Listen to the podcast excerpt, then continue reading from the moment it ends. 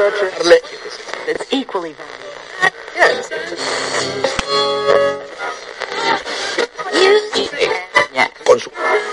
Yeah. Yeah.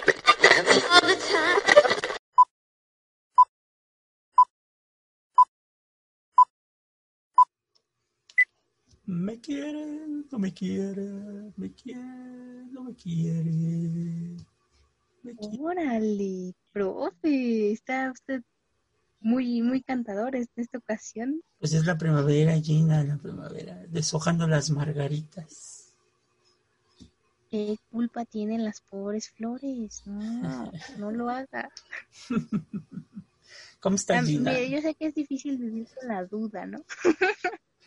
bien, Pues sí, bien. aquí. pues sí, pero si empiezas con, un clima. pétalo, empiezas me quiere y no me quiere, por ley de Sí. probabilidades, cinco margaritas te va a salir al final, pues no me quiere, ¿no? O sea, la ley de Por probabilidades. eso no. Por eso no hay que estar arrancando las margaritas. Oh, bueno, si la barre, sí. Primero yo diría que cuenten los pétalos. Sí, ahora sí que vean cuáles conviene Ah, no, pues eso ya es, quiere o no me quiere. ya, ya eso ya es trampa, pero bueno, No, no es trampa, es certeza. favorecer tus condiciones. Exactamente. Estamos Pues, tremendos. Como siempre, los saludamos desde la Ciudad de México. Este, estamos ya en el episodio 23, Gina, sí, 23. Este, en el 23. la segunda parte de, la tercera parte de, de- de estos tres episodios que hicimos sobre la comida, ¿no, Gina? Es que lo ameritaba. Era, es largo, pero buenísimo. Buenísima esta serie. Y pues bueno, este, esta introducción normalmente Gina pues les da sus, sus avisos parroquiales. Bueno, ya saben, ha llegado el momento de mencionar los anuncios parroquiales. Si ustedes quieren contactarnos con nosotros, ya saben, para escribirnos comentarios, chistes históricos, algún tema del que les gustaría que hablemos en el futuro en este podcast, pues bueno, pueden contactarnos a través del correo sin historia no hay historia arroba gmail.com o si quieren una comunicación más rápida con nosotros, al profesor lo pueden encontrar en Instagram como arroba alexco40. A mí me encuentran como arroba gina-mr. Y bueno, pues ahí les podemos dar una respuesta más rápida, más directa. Ahora sí que para conocernos mejor. Y también contamos con la página, bueno, el perfil en Instagram que es arroba in situ, que es la página de las visitas y recorridos históricos que pues, se realizan. Pero bueno, pues en este momento, como no es posible, los estamos, este, como llamando al exterior cuando no podemos salir a través de imágenes del muy siempre, muy bello y siempre caótico, pero no le quita lo hermoso, centro de, centro histórico de la Ciudad de México. Pues ahí pueden encontrar estas fotitos que les van a traer buenos, buenos recuerdos de cuando podíamos salir con toda libertad. ¿No es Ay, así, pero, profe? pero tampoco es un drama, Gina. Ay, es que no sé ustedes, pero yo sí extraño de repente. El, el aire puro, como dirían en mi pueblo. Algo así. Ay, Ahora sí que. pues, eh, no podría decir que el aire de la Ciudad de México es puro, puro, pero pues es aire. Efectivamente, efectivamente. Pues bueno, este, dicho lo anterior, este, eh, pues los dejamos con el episodio número 23. Recuerden, síganse cuidando, no bajen la guardia, Por favor. este, porque el bicho, pues como dicen en mi pueblo también, no se va de vacaciones. Este, cuídense mucho y pues este, si no han escuchado los episodios anteriores, pues es buen momento estas semanas de reflexión para que Así puedan es. este, tomarse el tiempo de escuchar los episodios anteriores y cayeron aquí por azares del destino.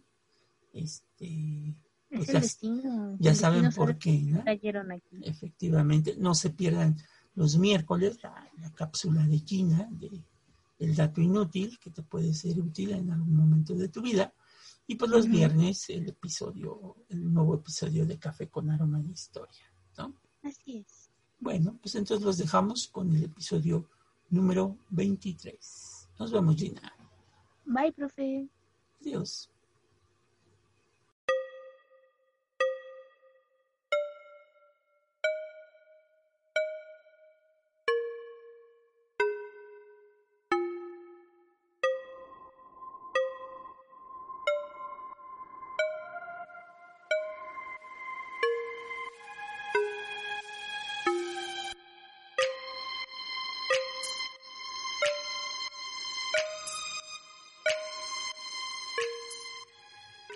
Bienvenidos al nuevo episodio de Café con Aroma de Historia, una narración histórica donde un servidor Alejandro Godínez le contará a Gina Medina y a los presentes un evento anecdótico de la historia de México que no encontrarás en otro lado y que podrás disfrutar mientras te tomas un buen café con nosotros.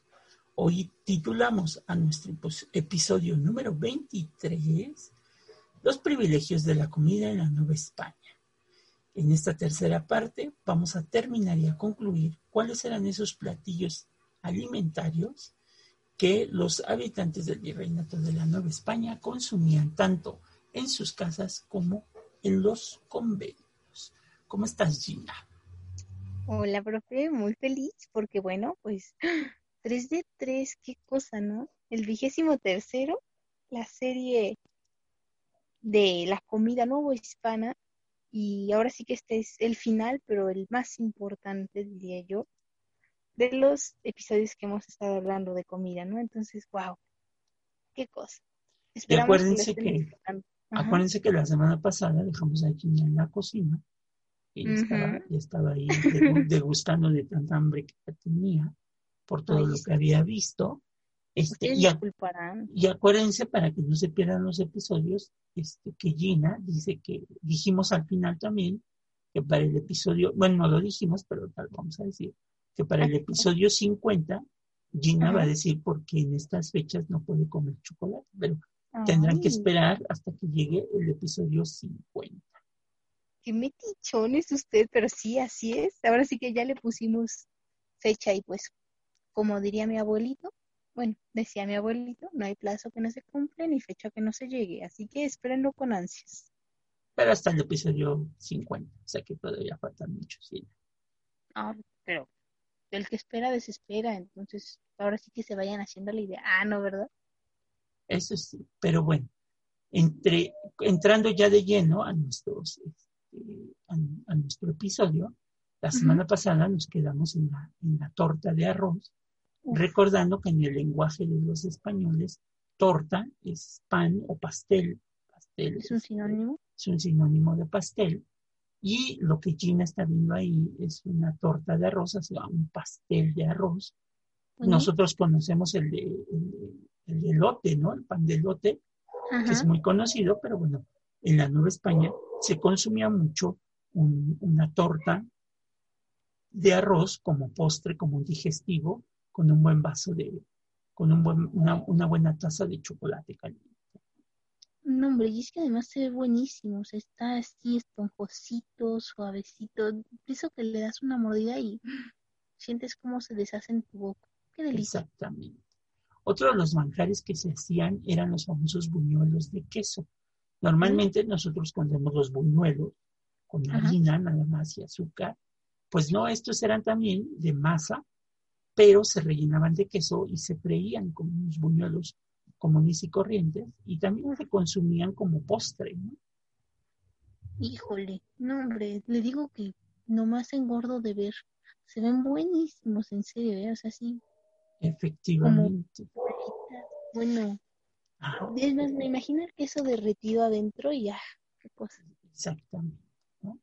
Otro producto que también pues, muy conocido, que por lo menos alguna vez lo hayan visto, las famosas jericayas, ¿no? Las jericayas, que es una especie de flan, este, con, con, con caramelo. Este, que no es propiamente un flan, pero sí es una especie de, de gelatina, de gelatina que, que, bueno, pues también se consumía. Para que se lo puedan imaginar, yo diría que es como un flan quemado, o sea, para, para que tengan como la imagen. Y es riquísimo, en serio. Si algún día pueden probarlo, cómanlo, es muy bueno. Es de Jalisco. Bueno, acostumbran mucho a hacerlo en Jalisco. Bueno, recuerdo, ahora sí que me trae muy buenos recuerdos esa ¿no? Sabe, me sabe infancia, más que jericaya, la jericaya me sabe infancia. Efectivamente. También en los conventos se hacía un pan relleno que le llamaban el turco de maíz, de cacao simple, o sea, se hacía con maíz, pero una especie como de empanada que se hacía con, maíz como tal, ¿no? Mire, qué, extraño, ¿no? O sea, no se me hace como postre, sino como un pan salado. Ajá, con un relleno de, carne. Este, como una gordita. Ándale, como una gordita. pero una gordita alargada. O sea, Es sí. exactamente alargada, que también se consumía esto mucho en los, en los conventos, ¿no? Y bueno, pues el famoso manchamanteles, que es muy parecido al mole, pero Ajá. que se, es como una especie de adobo, que se le llamaba así porque la gente cuando consumía este platillo, pues como no había servilletas de papel como ahora, pues con que se limpiaba. con el man- Ay, qué cosa. Y cuando, se hace, servilletas. y cuando se hacen estos tipos de adobos, pues normalmente se manchan los manteles, ¿no? No hay mantel que salga invicto cuando tú haces un adobo. No, no, y cuando parece que ya, ahora sí, por fin, recoges el plato y chin, una manchita. Y dices, "Ay, es terrible, sí da coraje. Exactamente. Otro también que se consumía mucho dentro de los conventos era, por ejemplo, el ante, que es Ah, una especie de bizcocho, este, eh, un pan bañado en almíbar y que en ocasiones se envinaba y se rellenaba con, con- con muchas frutas, ¿no? Como por ejemplo de mamey, de, de almendras, de coco, de betabel, de camote, este, y Mm. es este, es, es como, Uy, hagan de cuenta que es un pan, encima lleva una mermelada, Ajá. otra, otra capa de pan, otra mermelada, y así sucesivamente. Pero siento como que esto sabe buenísimo por la mezcla de, de sabores, ¿no? O sea, pues sí hemos probado todos el mamey, el betabel, el camote, las almendras y el coco, pero de forma separada, el mix de todos estos, uff, siento que es como una combinación poderosa, ¿no? Es como ahora, ¿no? Los famosos borrachitos que venden en las panaderías, que es este pan que se baña con, con vino, ¿no? Vino Ujú. envinado. Pues así es este pan, es muy similar.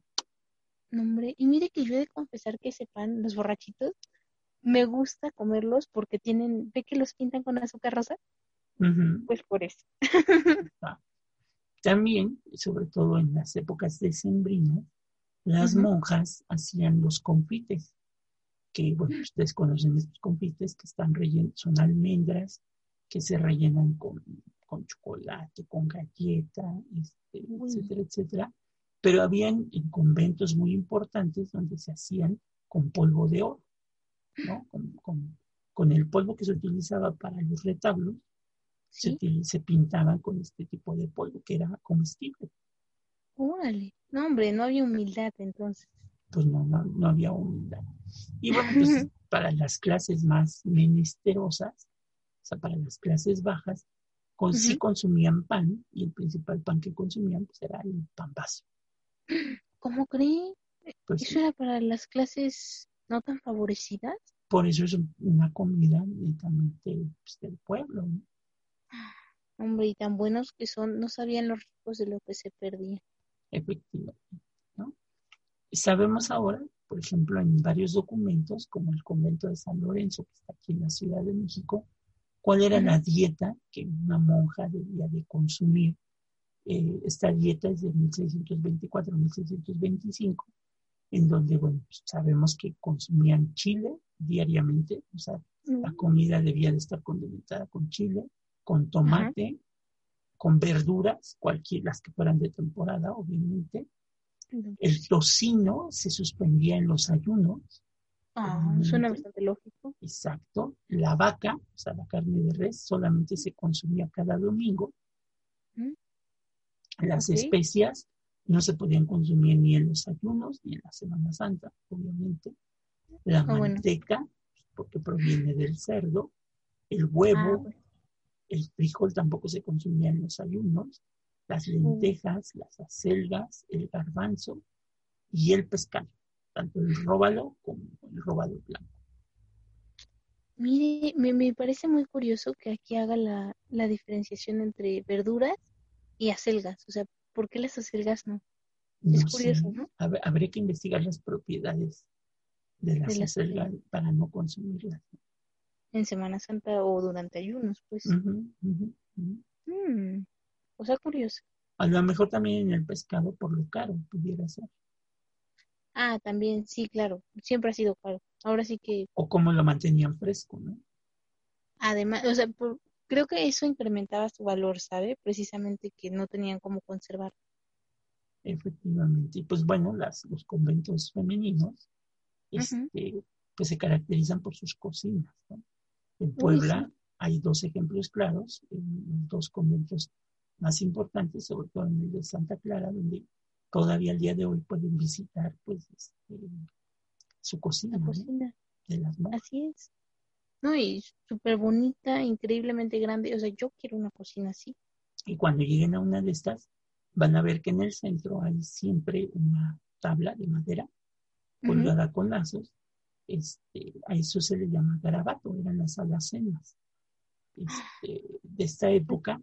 Y estas alacenas este, tenían una composición muy interesante porque eh, se les llamaba así garabato, porque viene un dicho también que dice con un ojo al gato y con el otro al garabato. Porque los gatos brincaban para, para robarse la comida ¿no? al garabato. Por eso se decía con un ojo al gato y con otro al garabato.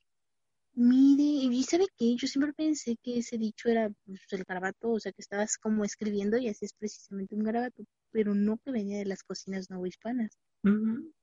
En donde, bueno, pues encontramos, a pesar de que eran cocinas españolas, trastos de hierro, ollas de barro, casos de cobre, donde se hacían todas estas confiterías y todos estos dulces, porque el cobre es un elemento muy importante para hacer, sobre todo las palanquetas, los, los dulces cristalizados, las nueces, los cacahuates, garapiñados y todo este tipo de cosas. Es que es un, un conductor excelente, ¿no? Entonces, precisamente para deshacer el dulce, creo que les convenía perfecto. Exacto. Y pues bueno, el, el platillo rey, reina de, de la gastronomía novohispana, pues va a ser un Uf. platillo que hasta el día de hoy se sigue consumiendo, pues que es el mole, ¿no? No, hombre, nada más lo vi me enamoré. Exacto. Que es, para los que no lo conocen, es una salsa con un mínimo aproximado de 35 ingredientes, ¿no? Combinados Ah. con ingredientes árabes y de la India, ¿no? Una cosa buenísima, ¿eh? Si no lo han probado, hagan. Pero Es- en eh, serio, es eh, buenísimo. Es, es, tienen que hacerlo en algún momento de su vida. No hay palabras que describan el sabor del mole, o sea, y además tenemos que aclarar que hay mole rojo, hay mole verde, y uff, cada uno tiene su Mm. peculiaridad. Y bueno, pues tiene hasta su propia leyenda, ¿no?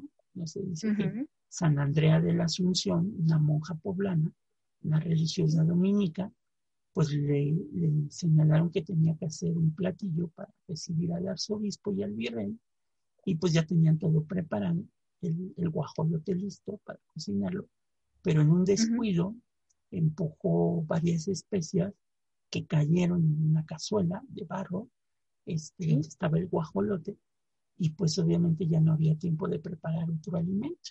Así es que Sor Andrea pues empezó a revolver todos los ingredientes este, y hasta que pues llegó por resultado pues obviamente el mole. ¿no? Mire, qué, qué error tan afortunado.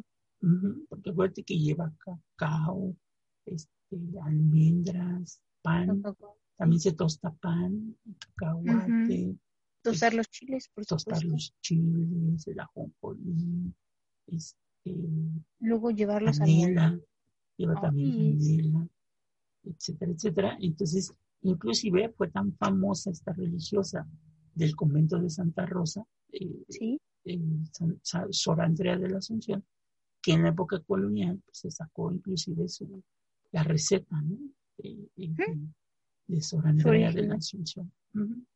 Es- no me, no me imagino. Ahora, actualmente, no sé, con su libro y dando una firma de autógrafos y, ay, todo fue, todo se lo debo a un error. pues sí.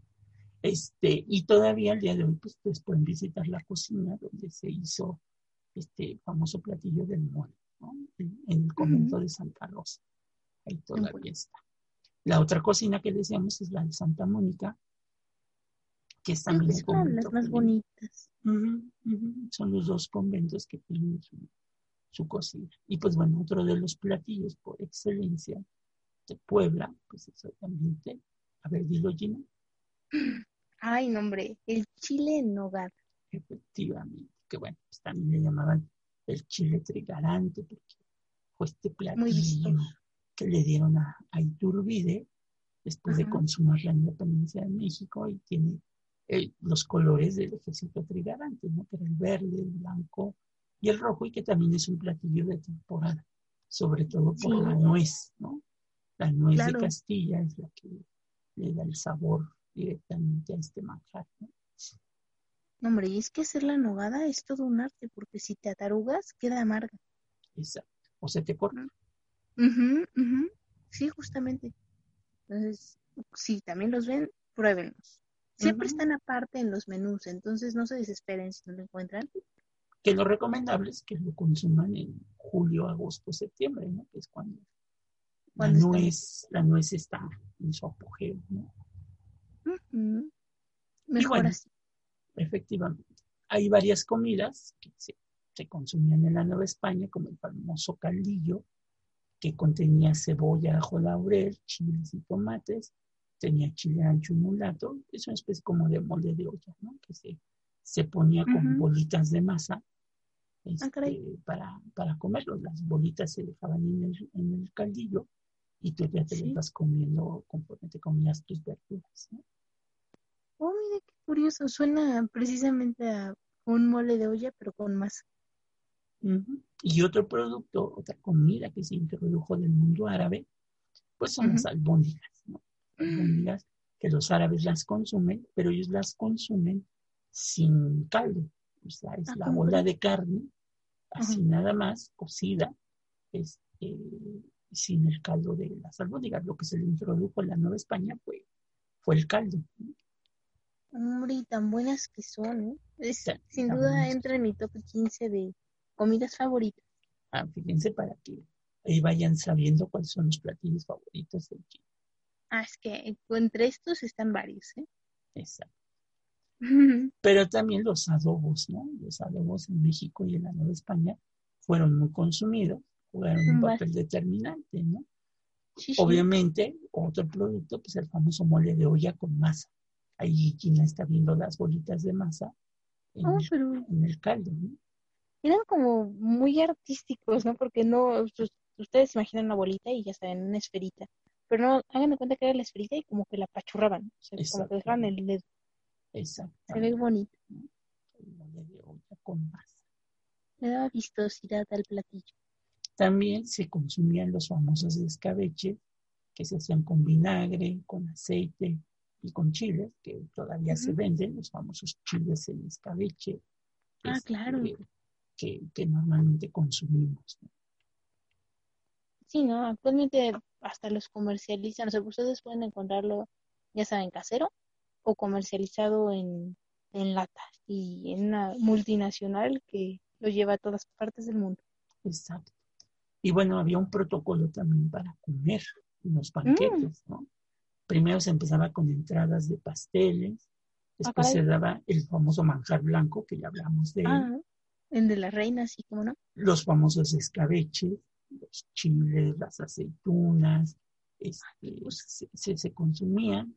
Después venía una entrada de empanadas, después se daban aceitunas, rábanos y queso, mazapanes Sí. y se terminaba con confites.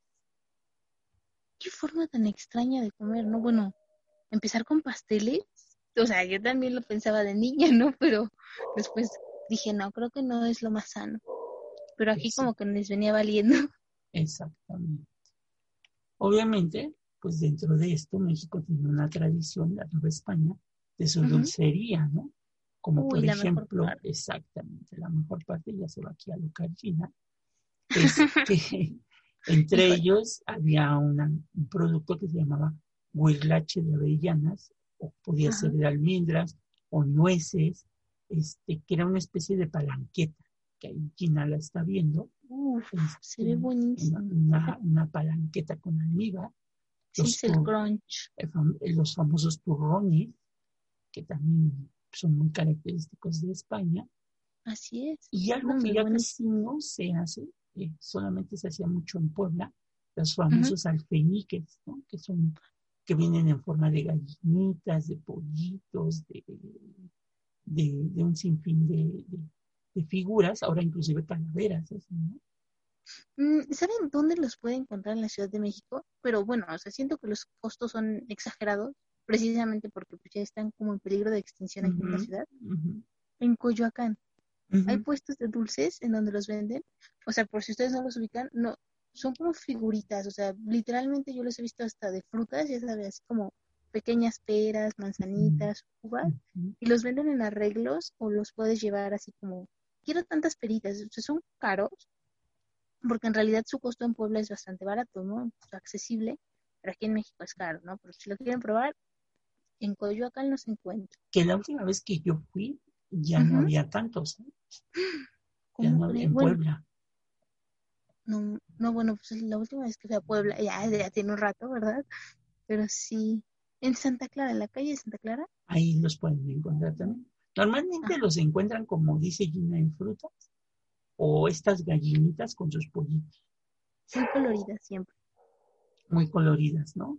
O, por ejemplo, las tortitas de Santa Clara, que son también muy conocidas y que, bueno, las monjas de Santa Clara las dan el día de la fiesta de, de- de Santa Clara. Sí, era justo lo que mencionábamos, buenísimas. O sea, son como galletas, pero es la galleta de galletas, diría yo. Ujú. También otra fruta, otro, otro postre, era la fruta cristalizada que todavía hoy se consume, que la hacían los franciscanos, las cajetas, que ya dijimos por qué se les llamaba cajetas.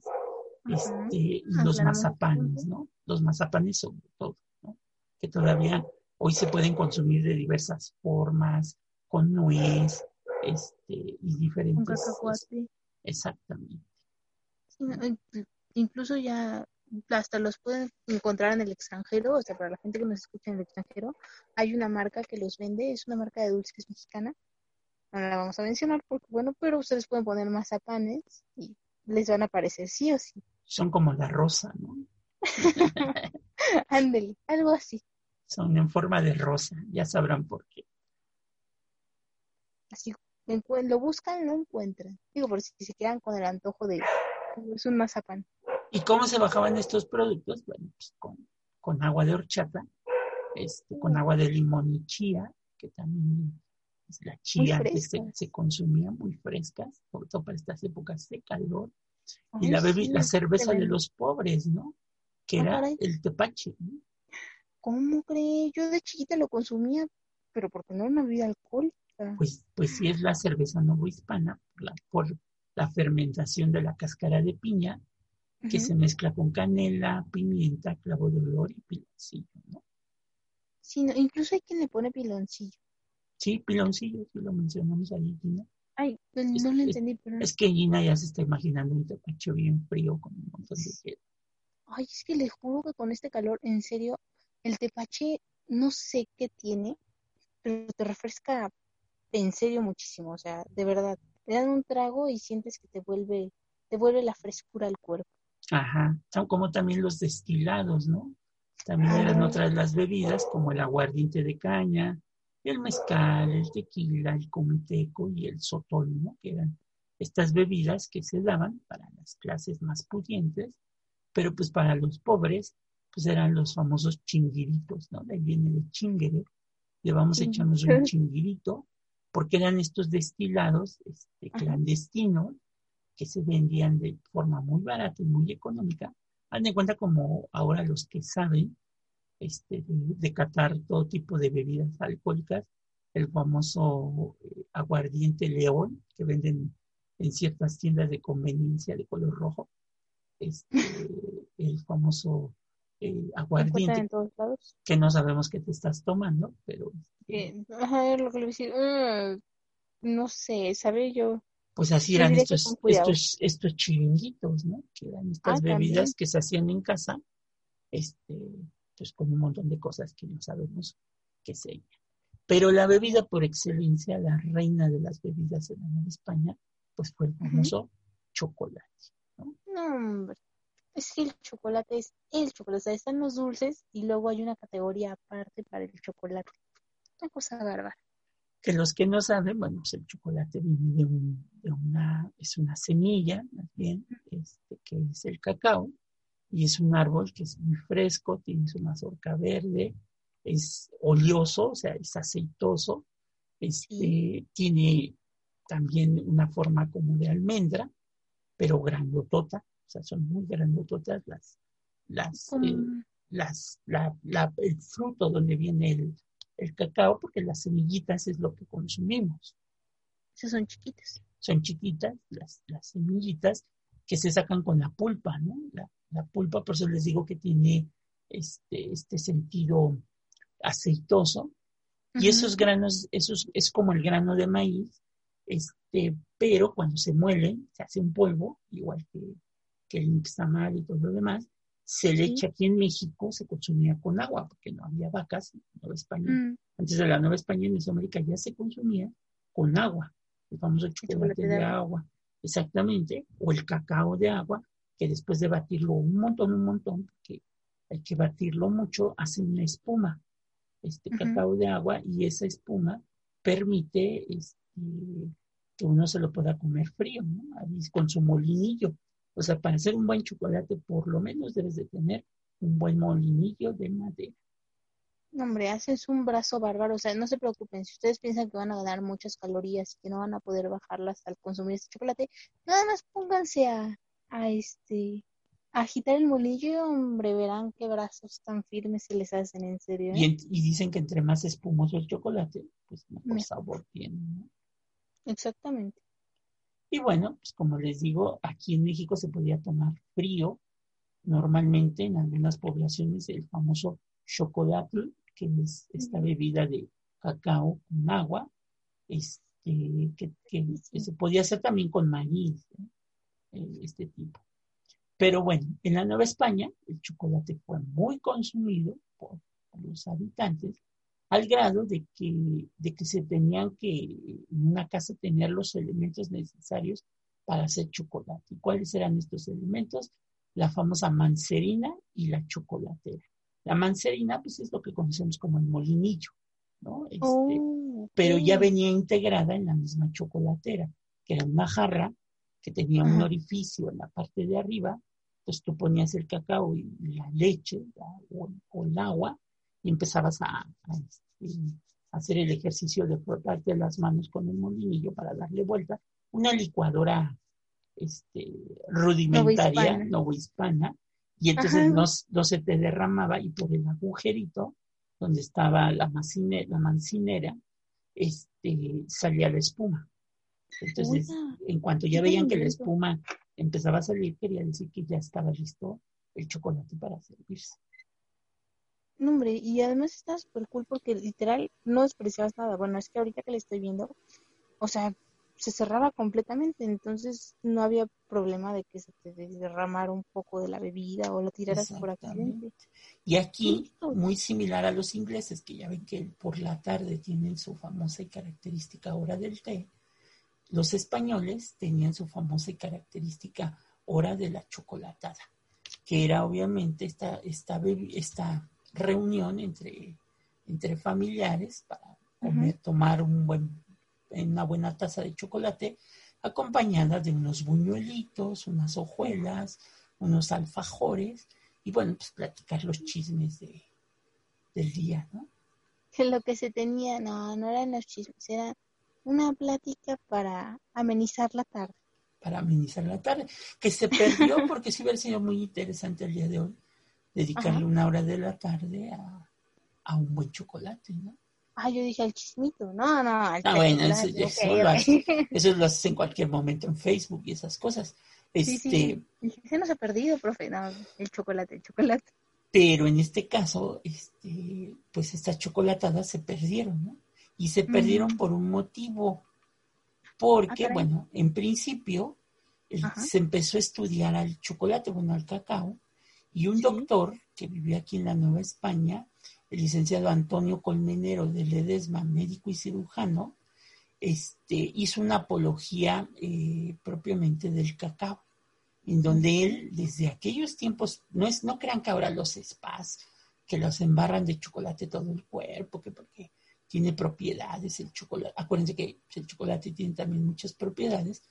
Pero este señor en 1622 descubrió cuáles eran eh, los fundamentos científicos para, para el chocolate, ¿no? Que podía curar lo que en ese momento se conocía como la, la teoría de los cuatro humores este, que ustedes saben que se supone que nosotros nos enfermamos cuando uno de estos cuatro humores eh, no tiene ese equilibrio, ¿no? Ajá, que es el sanguíneo, el colérico, el melancólico y el flemático, ¿no? Entonces, este, por eso nos enfermamos. Entonces, este señor encontró que estos cuatro humores se podían curar tomándose una buena taza de chocolate. Oiga, me agrada este licenciado, ¿eh? Qué, qué, qué buen médico. Qué buen médico. Pero también... ¿no? Licenciado y médico.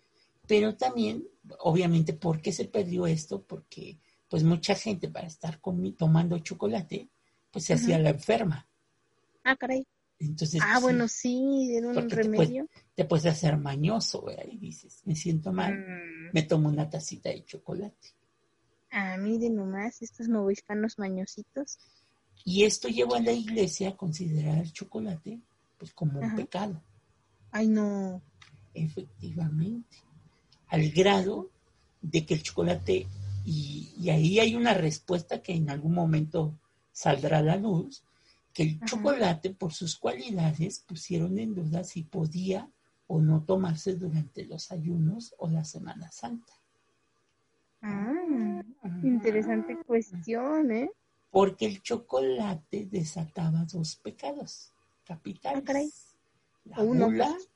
obviamente la gula. Ah, pues sí. Y la lujuria. Ah, caray. Ah, bueno, también, ¿no? es que es afrodisíaco. Ajá, propiedades afrodisíacas al grado de que en algunos conventos de monjas se estableció el quinto voto, que era ah, abstenerse del consumo de chocolate. Ay, no, ay, no.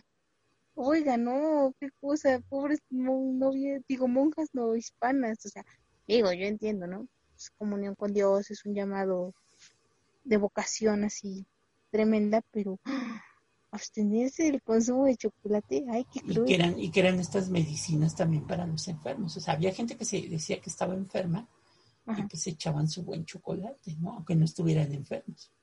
Ay, así, bueno, nos enfermamos, un chocolatito, ¿qué no?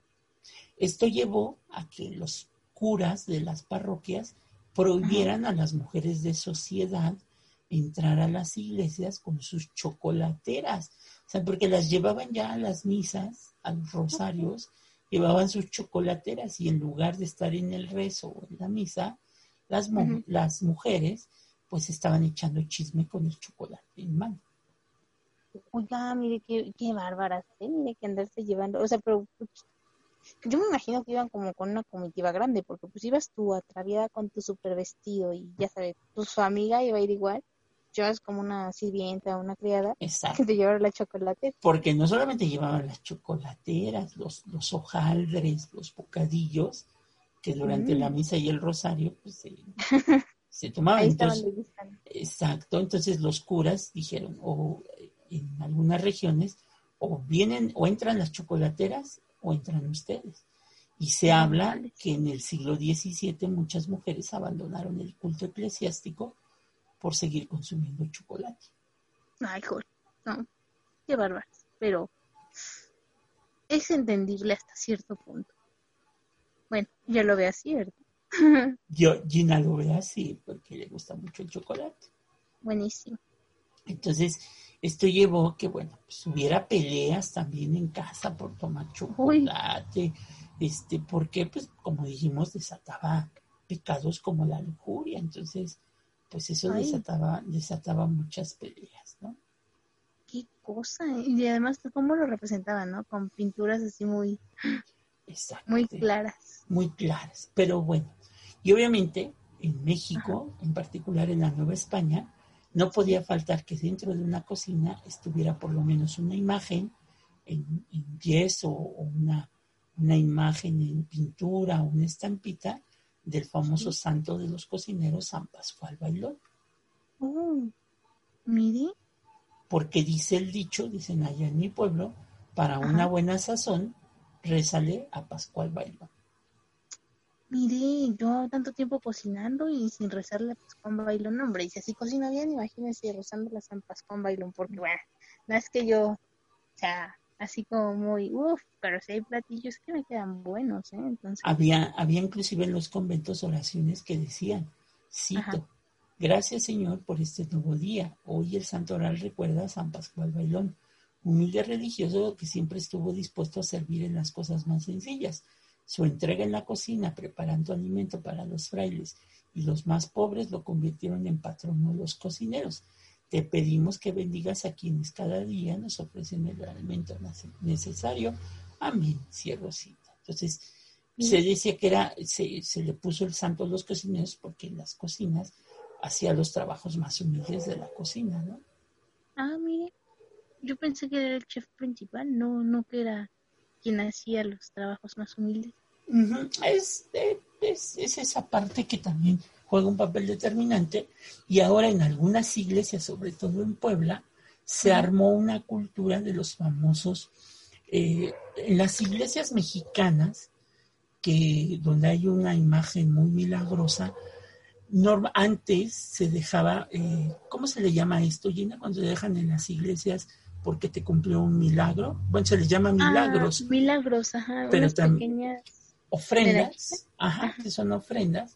En México, a principios del siglo y desde la época colonial también, se hacían una serie de pinturas en pequeñito, este, que eh, relataban eh, propiamente el milagro que cometía este, eh, San Pascual Bailón.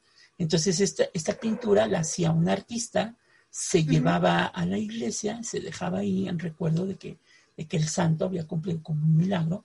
Entonces Gina está viendo la imagen de uno de estos, de estos milagros, en donde dice, es, está una mujer en una cocina moliendo el nixtamal, ahí aparece San Pascual Bailón, y dice, estando en su cocina, haciendo un mole de encargo, Petra Sánchez, al momento de moler los chiles, se machucó una chichi en el metate que le quedó muy eh, fregada y como no sé curarla, aclamó a San Pascualito y se curó porque da gracias en Puebla en 1930.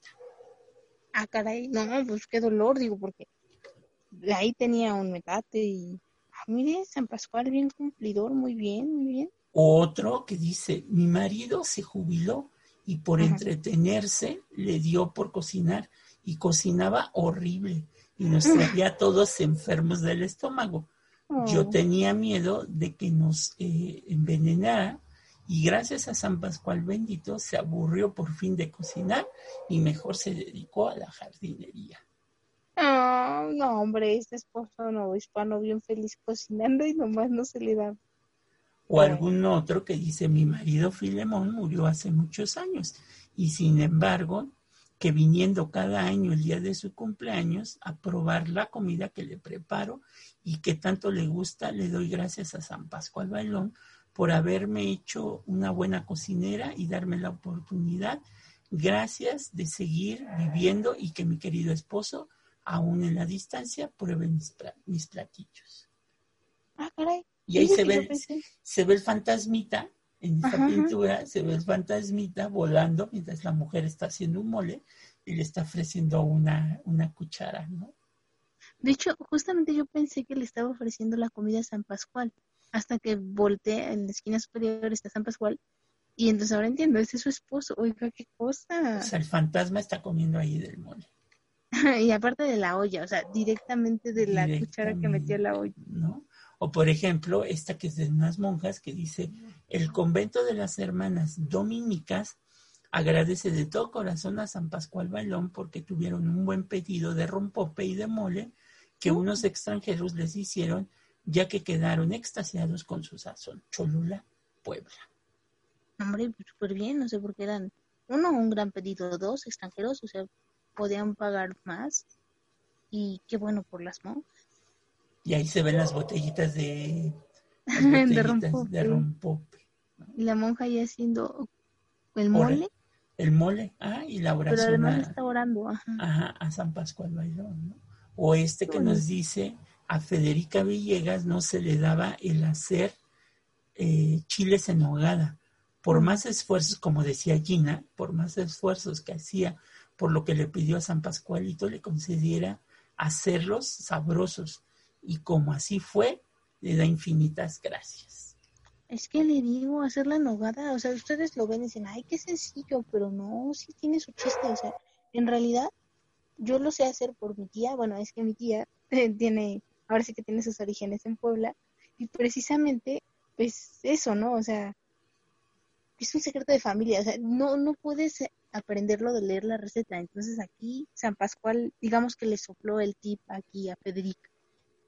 Efectivamente, o este, que por Ajá. ejemplo dice el día 28 de junio de 1972, Paquito González se echó la cazuela de dulce de Perón hirviendo y tuvo varias quemaduras. Su mamacita, doña Luz Castrejón, se le encomendó a San Pascual Bailón para que, para que por su divina intervención el niño se curara de las quemadas. Da gracias al santo por el milagro de que su niño sanara asombrosamente, rápidamente y quedara muy bien. Ah, mira, entonces quiere decir que San Pascual no solo ayudaba para que te fuera bien en la hora, a la hora de cocinar, sino que todo lo que pasara en la cocina te ayudaba a remediar. Así es que si se les quema el agua, pues encomiéndense a San Pascual Bailón, ¿no? Ahí está. No, puede ser que les funcione.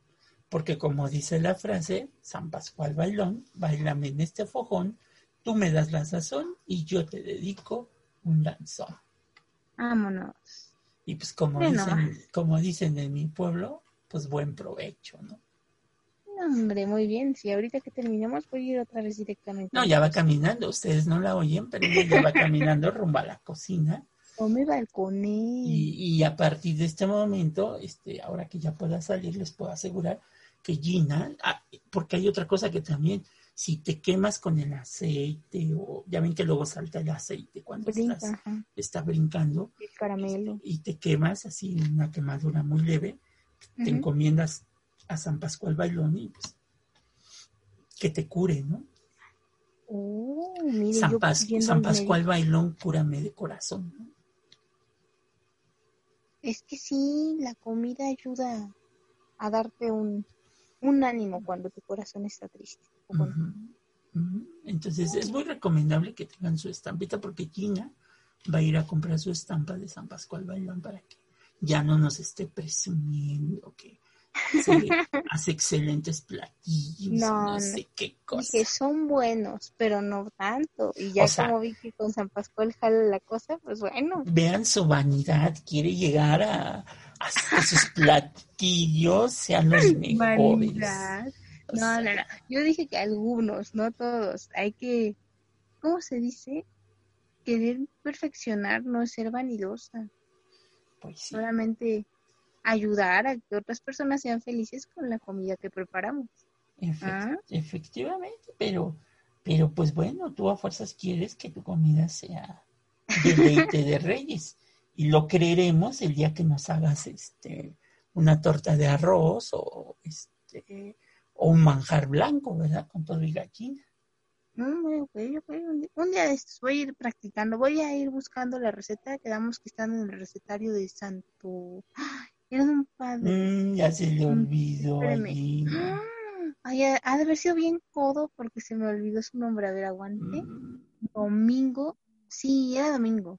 Domingo. Ajá. Pero su apellido, hijo. Su apellido, pues ahí se los dejo, ¿no?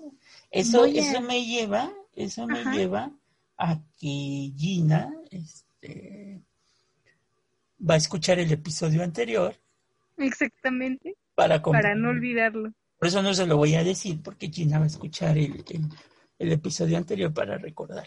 Ya tiene varias cosas, tiene que comprar su estampita de San Pascual Bailón, los dos recetarios, el de Sor Juana y el de el de Dominguín. el de Dominguín. Y para la próxima, en algún en vivo, Gina les va a hacer ahí un manjar blanco. Este, Ahora. A lo mejor puede ser que, conectemos un día cuando Gina esté haciendo la nogada para ver si es cierto que, como ella dice, a ella Ajá. le queda este, bien rápido. ¿no? Entonces, Hombre, no, yo no dije rápido, dije que me queda muy rico. se me hace que da comprar de esas ya congeladas en el, en el Ay, centro y comercial. qué descrédito, ¿cómo cree? No, y la calienta y ya dice, ya me quedó mi nogada. No, no, eso está mal, no, no, no, no hagan eso. Que, recuerden, son chiles en nogada, no en ahogada, ¿eh? porque mucha gente dice chiles en ahogada, ¿no? No, no, en nogada. En nogada de nuez. Es la crema, de ahí viene, ¿no? La crema de nuez, ¿no? Entonces, Exactamente. este, y porque aparte también, mm, eso no lo dijimos en los chiles de nogada, pero es la época en que las eh, granadas rojas, es su época, julio y agosto y septiembre, que es cuando, cuando están más dulces, Se dan. Porque es muy ácida, la granada es muy ácida. Sí, si no la comes en temporada, es así. Es porque si la comes en temporada está dulce. está dulce.